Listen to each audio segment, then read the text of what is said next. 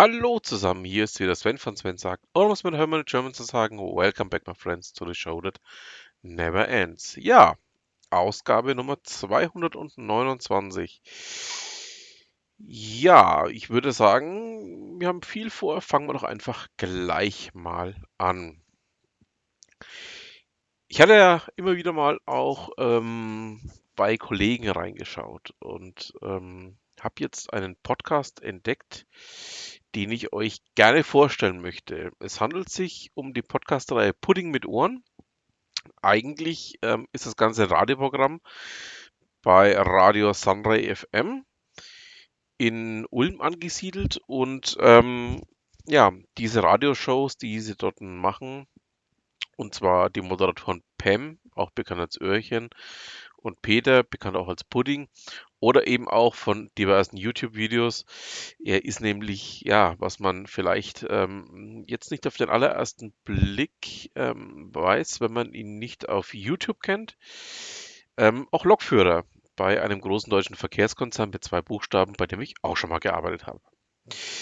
Ähm, ich finde diesen Podcast hochspannend, hochinteressant, ähm, ja, und wundere mich, weshalb ähm, ich nicht eher auf ihn gestoßen bin. Also ich bin eigentlich auch mehr durch Zufall darauf gekommen, dass es diesen Podcast ähm, gibt. Ähm, sie haben da auch durchaus spannende Themen, wie jetzt zum Beispiel urbane Mythen oder aber Gehirnjogging und ganz, ganz viele andere Themen.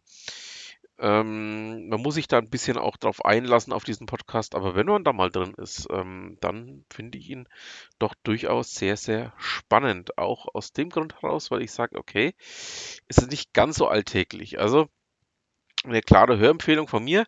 Wenn ihr Lust daran habt, ähm, euch darauf mal einzulassen, dann hört definitiv mal rein. Ihr wisst alle Themen, die ich hier bespreche, findet ihr natürlich in den Show Notes, so eben auch den Link zu Spotify zum Podcast Pudding mit Ohren. Kommen wir nun zu einem anderen ähm, YouTuber, den ich auch schon ganz, seit ganz langer Zeit folge. Ähm, früher nannte er sich der Held der Steine und ähm, ja, mittlerweile nur noch der Held.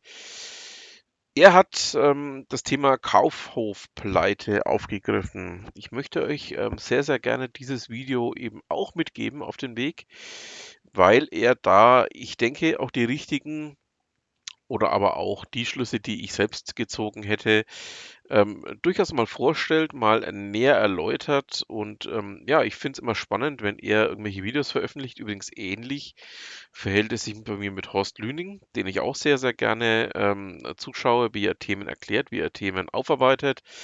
Jetzt nicht nur in Bezug auf Elektromobilität, sondern auch auf andere Bereiche. Also ganz klare Empfehlung, schaut da mal rein in dieses Video. Und ähm, ja, auch generell ist der Held aus meiner Sicht eine große Empfehlung, die ich immer wieder nur gerne aussprechen kann. Ich habe es ja jetzt auch schon ein paar Mal angekündigt. UDiscover ist ähm, eine Plattform, bei der ich immer wieder ähm, auf Themen stoße, die ich extremst spannend, ähm, interessant und ja, ähm, auch bemerkenswert finde. Ähm, jetzt habe ich eine Ausgabe aus deren Blogpost herausgesucht zum Thema 9.11.89. Da spielt nämlich Faith No More in Berlin. Und zwar, ja, wir wissen es, das war der Tag, an dem auch die Mauer fiel. Und ähm, den Beitrag packe ich auch mit rein. Da könnt ihr gerne mal draufschauen. Das ist ein durchaus nicht ganz unspannendes oder auch unspannend aufbereitetes Thema da möchte ich euch ganz gerne auch mal mit hin entführen. Ja, jetzt fällt es mir natürlich schwer, ähm, wieder in ja, die guten alten Gefilde rüber zu wechseln, aber es wird Zeit, dass wir uns ähm, zum Thema Glasfaserüberbau mal unterhalten. Ich habe hier mehrere Beiträge herausgesucht, ähm, die jetzt alle eben zufälligerweise von Golems sind, aber ich habe es ja auch schon bei ganz anderen Plattformen gefunden. Unter anderem geht es da darum, weshalb ein Ort ähm, zwei Glasfasernetze übereinander bekommt. Ähm, ja, es handelt sich um, ich denke mal, ihr habt das mit Sicherheit auch verfolgt, um Gablingen, ähm, wo man einfach auch mal sieht, ähm, was denn die Gesetzgebung, die der Bund da ver, ja, Ballhorn hatte, jetzt beinahe gesagt, ähm, auslöst. Also sprich, ähm, die Anbieter ziehen nicht an einem Strang und bauen ein Glasfasernetz für alle, sondern es werden verschiedene Glasfasernetze gebaut. Ähm, ja, Anwohner von äh, großen Städten wie Nürnberg, München und dergleichen mehr kennen das. Jetzt geht das Ganze auch eben draußen auf dem flachen Land los, eben in Gablingen, in Schwaben dass man, ja, ich weiß gar nicht, wie ich es anders beschreiben soll, dass man einfach mehrere verschiedene Glasfasernetze in die Orte reinwirft, ähm, ja, in der Hoffnung, ja, wird schon laufen, ne, funktioniert schon irgendwie. Ja, da hätte ich mir in der Gesetzgebung durchaus ein bisschen was anderes vorstellen können, nämlich, dass man dann an einem Strang zieht. Und im Wettbewerb ist alles schön und gut, kann man gerne tun, kann man auch wirklich gerne machen, aber ähm, ja, dieses perverse Beispiel aus dem schwäbischen Landkreis Augsburg zeigt deutlich, ähm, wo das Ganze eben auch führen kann. Und ähm, ja, man, man, man, glaubt es einfach kaum, wenn man das Ganze ähm, so, so betrachtet. Also ähm, Wettbewerb, wie gesagt, ist immer schön und gut, aber ich glaube, man hätte hier mit mehr Maß und Ziel an die Gesetzgebung herangeben sollen und das Ganze dann doch auch eher in Gefilde bringen, die, ich sage jetzt mal, vielleicht nicht ganz so äh, unglaubwürdig ähm, rüberkommen, aber gut. Ähm, das Thema Politik behandle ich ja gerne auch mit Steve in unserem ähm, zwischen Bayern und Berlin. Und ähm, übrigens, ähm, Steve und ich ähm, haben schon die nächste Folge in der Pipeline. Ich hatte es ja jetzt auch in der Bayern und Berlin Ausgabe schon angekündigt, dass wir uns zum Thema Tom Buro und öffentlich-rechtliche mal wieder unterhalten haben. Ähm, gab ja auch längere Zeit jetzt nichts ähm, von uns beiden, einfach ja, der Zeit geschuldet, dass wir alle beide extrem eingespannt sind. Ich einen Jobwechsel hatte, Steve ähm, wahnsinnig viel in seinem Job zu tun hatte und wir da beide jetzt einfach nicht zurande gekommen sind, mal gemeinsam was aufzunehmen. Aber wir haben jetzt einiges aufgenommen, es ist einiges in der Pipeline und es wird jetzt demnächst einiges kommen. Also seid da mal gespannt, freut euch drauf und ja, wir werden euch da mit Sicherheit mit dem einen oder anderen noch überraschen. Kommen wir nun zu etwas ganz anderem. Ähm, Hetzner, dem einen oder anderen ja bekannt als fränkischer Betreiber von Rechenzentren, hat ähm, Solana den Saft abgedreht. Ähm, wie gesagt, Hetzner kommt ja hier aus Gunzenhausen, also ganz hier aus der Nähe. Es sind knapp ja über den Daumen 40 Kilometer von hier bis nach Gunzenhausen. Dort ist deren Hauptsitz und ähm, es gibt auch mittlerweile ein Rechenzentrum in Nürnberg und dergleichen mehr. Und ähm, Solana, ja auch bekannt eben als eine der Kryptos, ähm, wurde wohl, so nehme ich das jetzt hier aus dem Artikel von der BTC Echo, ähm, überwiegend über Hetzner ja, am Laufen gehalten oder auch ähm, ins Laufen gebracht. Und jetzt war es wohl so, dass über 1000 Solana-Validatoren am ja, einfach mal offline genommen wurden, also vom Server getrennt wurden und ähm, dadurch ähm, ja wohl auch das Ganze, wie soll ich es ausdrücken, ja, fast zum Erliegen gekommen ist. Also man ist wohl von Seiten Solana mit einem blauen Auge davongekommen. Und ähm, was da bei Hetzner äh, passiert ist oder was Hetzner da ähm, vorhat oder vorhatte oder was auch immer, ja, geht nicht so ganz aus dem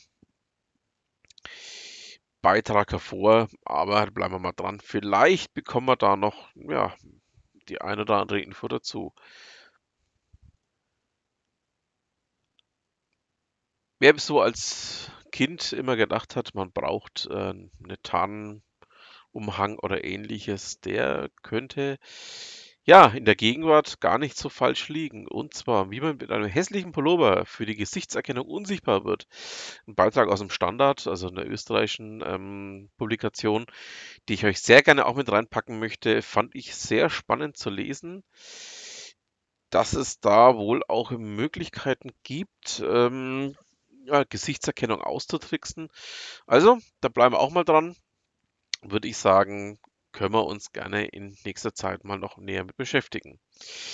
Jetzt zu einem meiner Lieblingsthemen. Ja, ich weiß, eigentlich gehört dieses Thema nicht hier rein, sondern auch zum Bayern und Berlin mit Steve. Aber ähm, Anna-Lena Baerbock, ähm, ja, wir wissen, wie sehr ich sie mag, ähm, hat ähm, einen Mitarbeiter verloren. Das ist der frühe Bürgerleiter.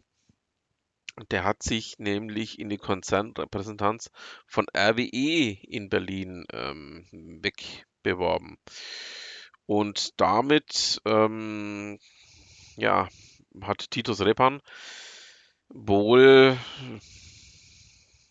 für sich den goldenen Ausgang gefunden, um es mal so auszudrücken. Naja, bleiben wir mal dran. Vielleicht kommen da auch noch ein paar Informationen, aber dann wahrscheinlich auch eher in Bayern und Berlin.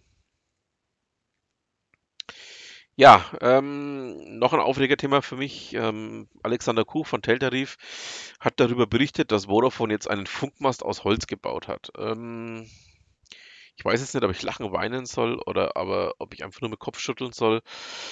Ähm, ich verstehe nach wie vor nicht, was Vodafone da bewegt hat. Ähm, man geht da wieder mit irgendwelchen hanebüchenen Aussagen.